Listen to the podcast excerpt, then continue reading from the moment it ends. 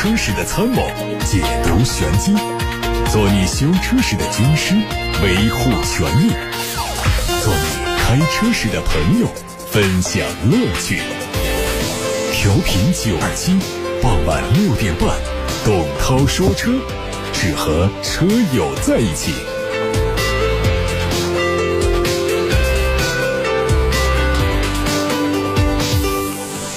各位好，我是董涛，六点半到七点半回答大家的选车用车提问。各位可以在收听节目同时，通过八六八六六六六六热线和董涛说车的微信公众号提出问题，参与节目。先看新闻，日前成都车展主办方宣布。二零二一年第二十四届成都国际汽车展览会将于八月二十七号到九月五号，在成都的中国西部国际博览城举办。成都车展一直是国内西南地区最重要的车展。二零二零成都车展也是因为今年疫情之后的全球举办的首个规模最大的国际车展。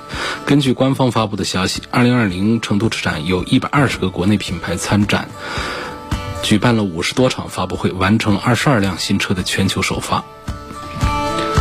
海外媒体透露了关于劳斯莱斯纯电动汽车的一些细节。宝马为劳斯莱斯电动汽车注册了新的名称，叫“静谧之影”。新车将基于劳斯莱斯幻影平台打造，并且在外观上大量借鉴了概念车设计。劳斯莱斯也表示，到2030年以前，这款纯电动车将会和世人见面，会和宝马 iX 和 i7。共享三电技术，动力方面用上了前后双电机，驱动方式是全轮驱动，零百加速时间小于五秒钟，并且配备了一百千瓦时电池组，单次充电最大续航里程五百公里左右。目前劳斯莱斯这款全新车型的项目已经开始启动，未来会成为全球最贵的纯电动汽车。宝马最新旗舰 SUV X 八的渲染图在网上曝光，预计今年第四季度在海外上市，明年引进到中国。从图片上看到，它的前脸是分体式大灯，上方是两段脉冲式的 LED 日间行车灯。侧后方来看，X 八有一点小溜背，很有点轿跑的风格。尾部是。很多的横向线条，有非常丰富的层次感。内饰虽然没有曝光，但是外媒猜测应该是会跟 X7 基本一致，毕竟两款车相隔的时间很短。动力方面，常规车型用的是 3.0T 的直列六缸，高性能的 M 版用的是 4.4T 的 V8，传动系统都是 8AT。除了燃油版之外，未来也会推插混版。路虎揽胜运动版 SVR 竞技绿定制版。正式上市，新车的价格是一百八十九万。相较普通版本，它采用了专属的绿色外观油漆，细节上前后包围的造型非常夸张，前格栅的尺寸也更大一些，视觉效果更凶悍。动力用的是五点零升的 V 八机械增压汽油机，最大扭矩超过了七百牛米。海外媒体说，丰田的全新一代兰德酷路泽预计今年八月份在海外市场上发布。它会用上5.7升的 V8 自然吸气发动机以及 3.5T、3.3T 的 V6 发动机。根据此前海外媒体透露，丰田汽车正在研发一款全新的 SUV，基于兰德酷路泽车型打造，可能命名叫 LQ。它将取代雷克萨斯 LX 现有车型的位置，同时它会采用一体式的平台，预计。将会取消非承载式的车身结构，从而更加适应城区道路的通勤使用。一汽大众官方传出消息，它正在进行中期改款探岳、探岳 GTE 的技术改造项目，预计在今年二月份安装调试，五月份投产，下半年上市。作为中期改款，它的格栅是全新的，保险杠也做了修改，尾部是贯穿式的灯组，另外还会对轮毂造型和门把手的镀铬装饰条做换新。内饰主要针对豪华感做一些升级，包括了仪表板，还有前门带。缝线以及后门上采用了软质的材料以及透光的装饰条。长城汽车官方传出消息，目前长城正在对。湖北荆门的工厂项目做改造，将生产代号为 M 八一、M 八三的全新 MPV，采用承载式的车身结构，分别打造的是中端和高端两个级别。在动力部分，定位较高的车型将会用上长城的 2.0T 发动机，为了强调舒适性，它的功率会有所调整；而定位较低的车型可能用长城的 1.5T 发动机，形成高低搭配组合，丰富产品矩阵。大众 Polo 将迎来中期改款，它的测试谍照已经曝光过。日前有媒体基于谍照绘制了新款 Polo 的假想图，仍然会采用贯穿式的前脸，两侧灯组造型有所改变，向全新一代高尔夫靠拢。尾部尾灯的面积有所扩展，变成 L 字的造型，进一步提升它的横向视觉感。随着中期改款，不排除新车针对内饰做微调，配置部分肯定会有所提升，动力估计不会变。预计在今年海外市场上先发布，年底或者是明年在中国市场上可以见到。威马汽车的第三款纯电动 SUV 威马 W6 正在做量产下线的准备，预计在二零二一年上半年正式交付。在外观上，前脸是封闭式的格栅，侧面是隐藏式的门把手，尾部是贯穿式的尾灯，提供了双色车身、全景天窗、行李架和隐私玻璃。它最大的亮点是搭载了云端智能无人泊车系统，官方说它可以在特定场景下实现 L4 级别的有条件自动驾驶。它的 NEDC 工况的最大续航是六百二十公里，是目前威马汽车续航里程最长的电动车。有媒体报道说。北汽新能源代号为 C71KB 的纯电动轿车将在明年三月份进行批量试生产，六月份投入到量产。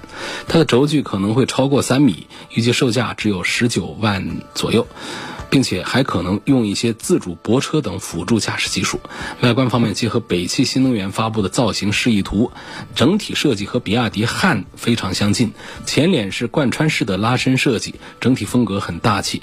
动力用的是能量密度大于一百八十。瓦时的电池组，NEDC 工况下的续航里程在四百五十公里到六百公里之间。各位刚才听到的是正在直播的董涛说车汽车资讯部分，马上就开始回答大家的选车用车提问。提问的通道是八六八六六六六六，这是热线电话。另外还有董涛说车的微信公众号，可以图文留言。现在我们开始回答大家的选车用车问题。我看到来自微信公众号后台有一个提问呐。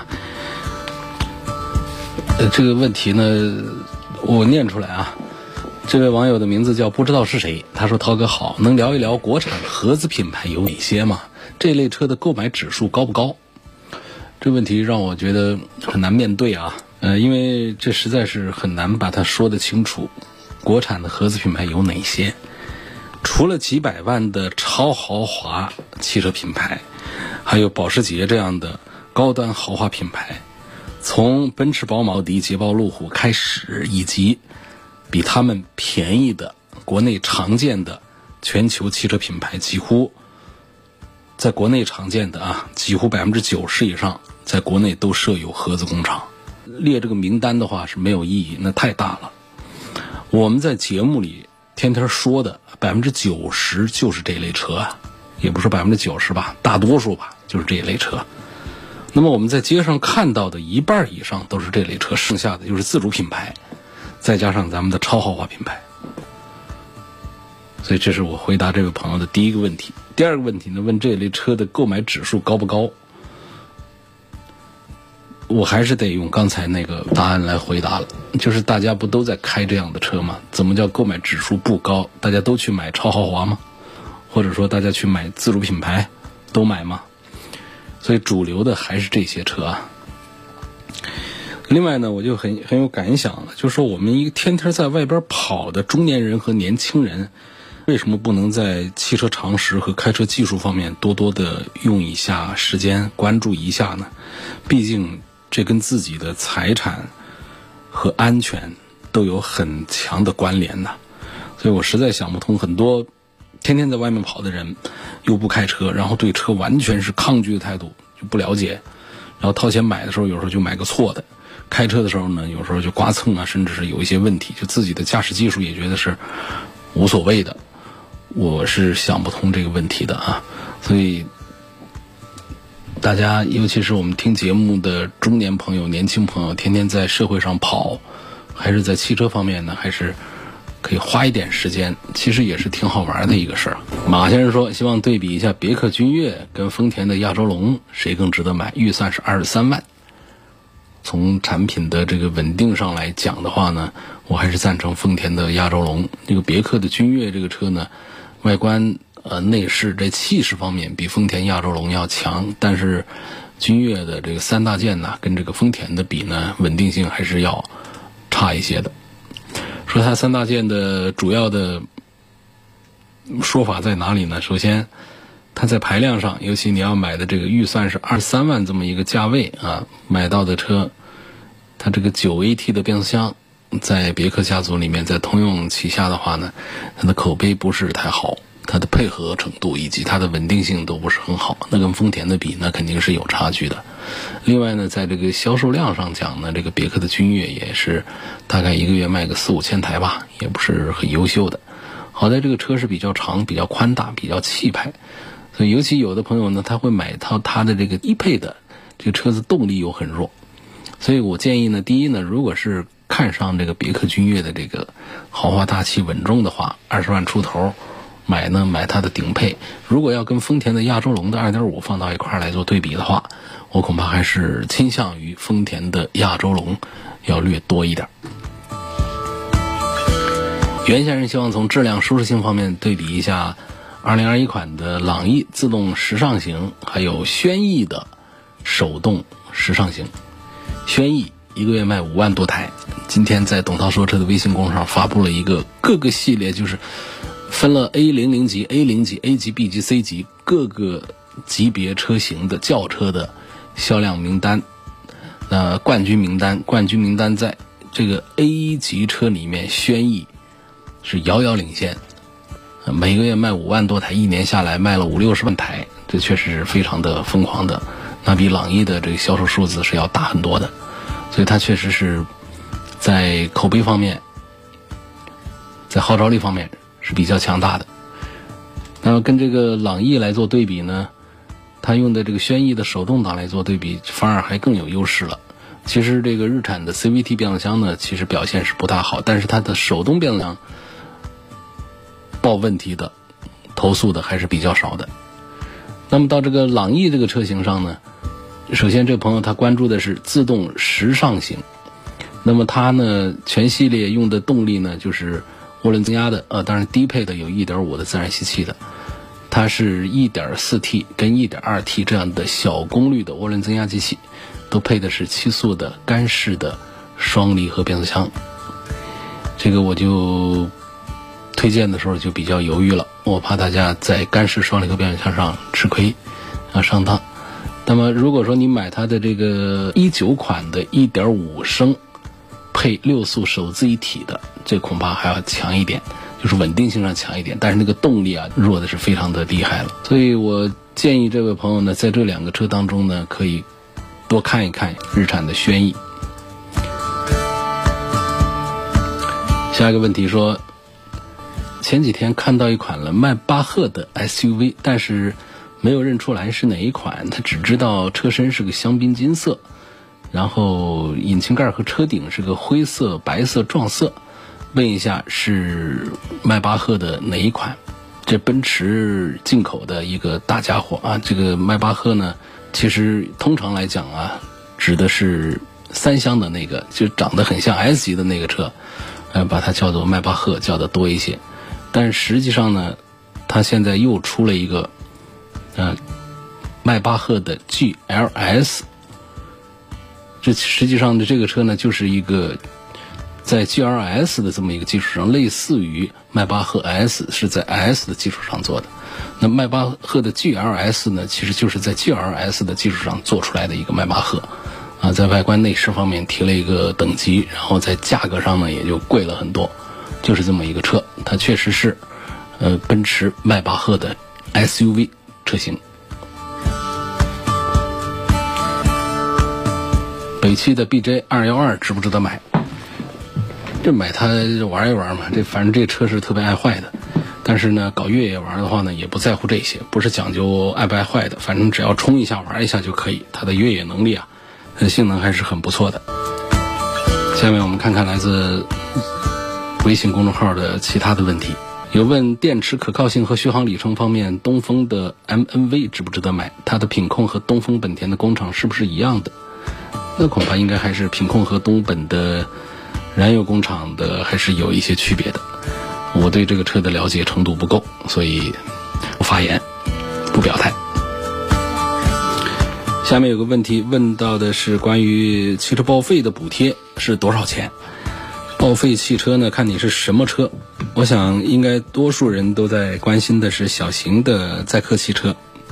小型载客汽车，它分几个档次啊？最贵的是一万八千块钱，这是比较多见的，就是轿车一点三五升级以上排量，这是市面上也是最多的，补一万八。然后底下的一点三五升到一升之间的小排量，补一万块钱。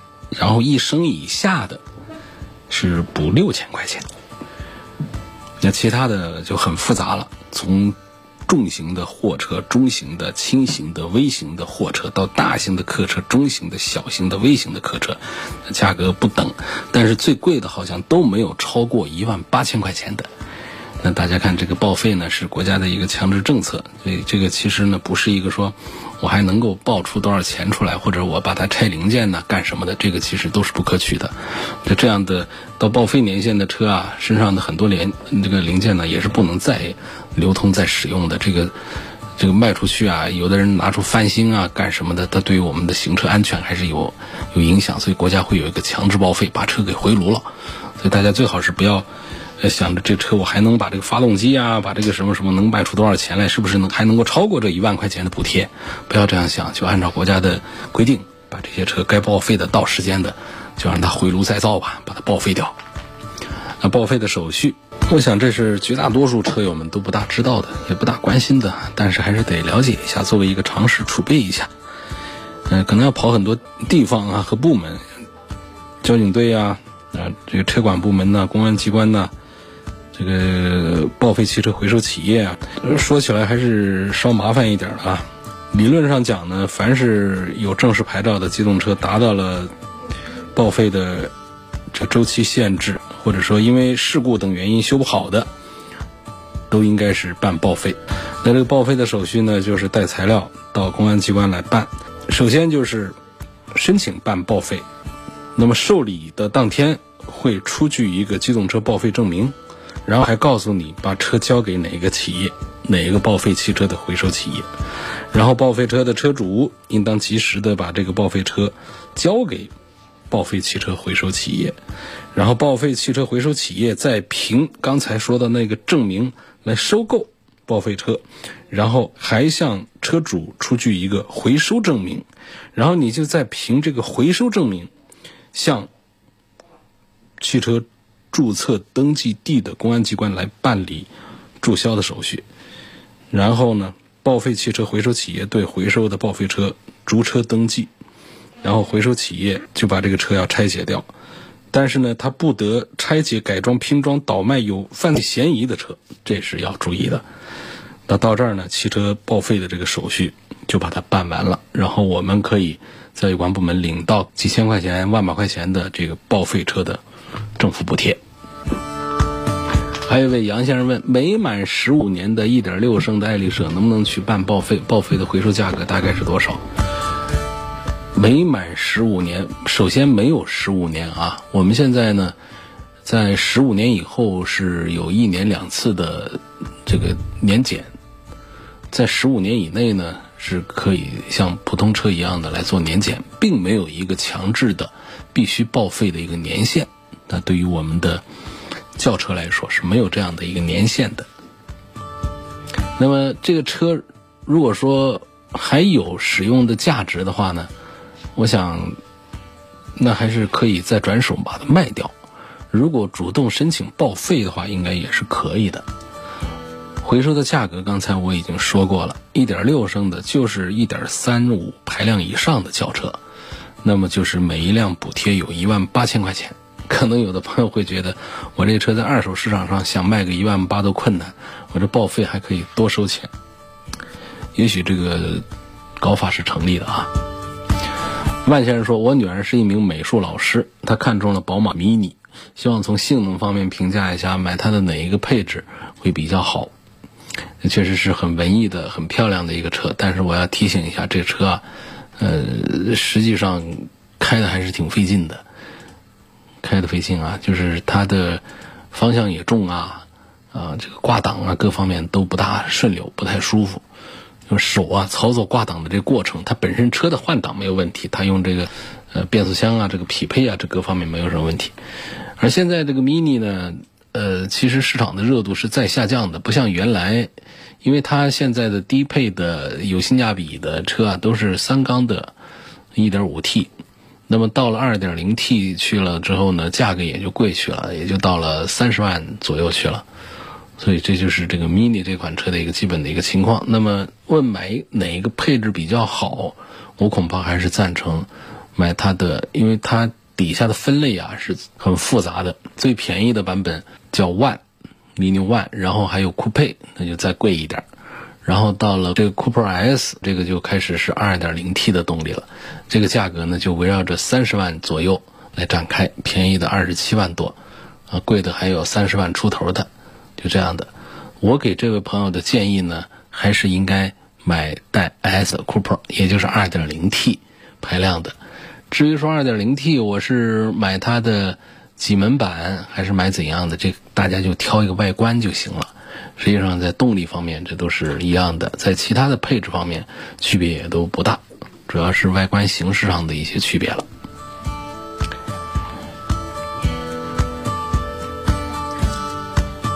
下面一个问题，他说：“我问一个比较尖锐的问题，4S 店里面有没有假机油？怎么判断 4S 店机油的真和假？然后怎么来说才是比较准确的一种表述呢？嗯，4S 店里面的机油假货的可能性肯定是有，但是它也肯定是比外面可能性要小一点的啊，这个概率。”肯定是有，但是概率是比较小的。正常情况下，4S 店是不会出现假机油的，因为 4S 店它需要从厂家进货，有一个配额限制啊，达到了这个限制之后，达到了配额之后，才能可以自己进货。自己进货呢，它也没必要说要进个假机油，因为本身 4S 店卖的就贵，它这个利润差价就大。你卖这个假机油啊，那厂家对它的约束和处罚那也是很重的。那么社会上也有监管机构。所以应该说是根本上犯不上来弄这个假机油的事儿，但是呢，四 S 店机油是不是绝对没假货呢？显然也不是。那有一些可能性，比方说库管工作人员他用假货调包这样的问题，这样的概率也是有的。总之，比社会修理厂的概率还是要低一些的。假机油的辨认呢，实际上呢，我们消费者啊，这个也没必要在这个事儿上呢太多的。这个关注，因为假机油的识别啊，如果说我们是在社会修理厂啊，在外面来碰到这样的假机油的话呢，诶，看一看呢，还是有可能发现。但是呢，在 4S 店呢，包括在网络啊，在这样的一些购买之下的话呢，有一些情况下，可能我们还是缺乏一个辨别的能力。就算是我们讲了一些技术之后呢。因为每个人的判断标准也都不一样，比方说泡沫判断法啊，我们晃动一下机油，看它里面的泡沫是否很快会消失。因为假机油啊，它可能它没有添加抗泡沫剂，呃，那么它的泡沫就消失的很慢等等。但是什么叫快，什么叫慢呢？这大家在现实操作当中啊，也是这个变量很大。然后还有说闻气味、看手感，这个也都是。很主观的一些东西，所以我我就觉得我我来讲这些识别技术啊，也也都是废话了，浪费时间，这还是很难的啊。说啊真油味道比较淡，说假油啊可能会有刺激性，那常温下呢，这个劣质的油品呢会有一有一些粘连，然后呢有一些拉丝啊。我觉得这其实大家在判断的时候都很可能就用这样的办法，可能还误导大家了，因为每个人的标准感觉它都不一样。然后还有说用厂家的官方的防伪认证的，那厂家也是为了防伪啊，他们在瓶身呐、瓶盖上啊搞很多的东西，贴什么激光防伪呀，嗯，防伪标签啊、二维码呀、序号啊等等这些东西，客服电话、短信验证等等，求证一下。但是呢，我也听说现在做这种假呀，也跟玩儿一样的，一会儿这茅台都可以造假，咱们的机油还不能造假，所以。最好呢，还是在正规的 4S 店啊，在这些地方来呃来买这个机油，或者说在正规的这个呃网站的一些旗舰店里面，以及到比较大型的一些超市，这个买到假货的概率还是会显著的降低很多。另外，你实在拿不准的话，我给你推荐买九二七的定制机油，这绝对是保真，而且呢，你在任何渠道都买不到。它只有通过九二七的官方的电台的官方商城这儿有网销这一个通道，所以确保你通过快递收到的咱们这儿九二七定制机油啊，一定是真的。这个定制机油不是九二七自家有炼油厂不干那个事儿，就是嘉实多的机油。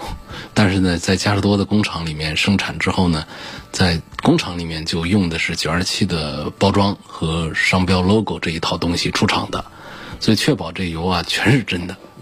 所以这个就是跟大家也是广告一下，推荐一下九二七有定制生产的各种型号，从高中低端，有全合成的、半合成的矿物油都有，价格还便宜，所以质量一定是有保障的。有位网友涛哥，你刚才说那个旧车的报废补贴没那么高吧？反正我也觉得报废补贴看起来还挺不错的，万把块钱。但确实是我在相关的。这个网站上查到的这样的信息，一直是在我的记忆里面的，而且查到的还不是老远的，应该就是在前个一两年看到过的数据，还不是很过时的。除非现在又有刷新吗？反正我的记得，那个常见的一点几升的小轿车，好像还是个万把多块钱。我们确实在市场上有很多的二手车啊，还不卖这个钱呢，就几千块钱一台。还不如拿去报废了呢。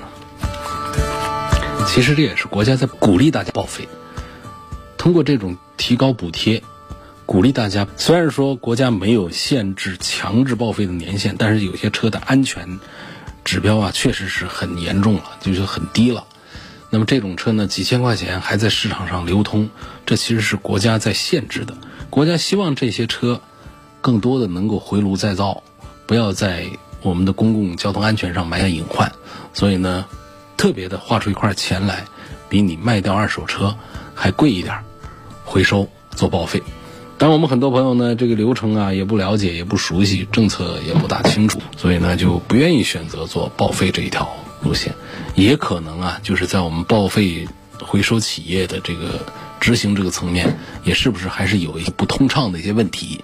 啊，比方说我们第一难得找，第二找过去呢，发现这手续啊费劲，还不如我们几千块钱把它处理给贩子算了，省个事儿。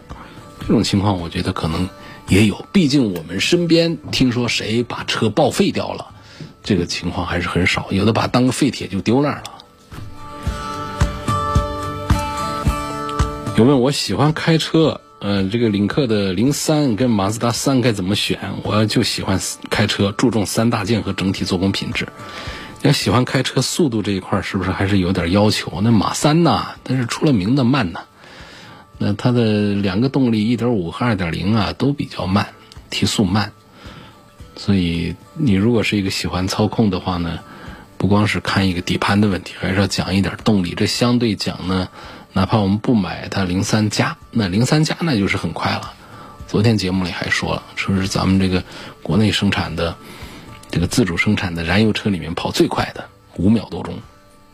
不买零三加，就买一个普通的零三，二点零 T 的版本的零三，速度也都是可以的。所以如果说你是一个喜欢开车的朋友的话，十几万块钱买一个领克零三，还是比马自达三啊有意思多了。下面问，二零一零年的雪铁龙的 C 五开了十三万多公里了，说现在还能卖到个多少钱？这恐怕就是相当的不保值。本身现在 C 五已经是不做了，这是一个很重要的一点，因为凡是停产的车，保值率啊它都会低很多，而你这个年份呢也是比较早，那几乎是最早的那一代的。啊，车子了，现在的价格呢，我不知道你是个什么样的配置了啊。按照当时呢，其实还是有高配有低配的，高配高到三点零，你不会是吧？那会儿刚出来的 C 五有二点零的、二点三的、三点零的，那价格从十几万到将近三十万都有，你不会是上顶的那个吧？反正如果说你是一个低配的话呢。十年下来，十三万公里过后，我猜你这车也就值个三万块钱。如果说你是一个顶配三点零，那估计也是油老虎，那也卖不出多少钱出来，估计卖个五万多块钱，啊，差不多就这么一个水平吧。一零年的十三万公里的 C 五。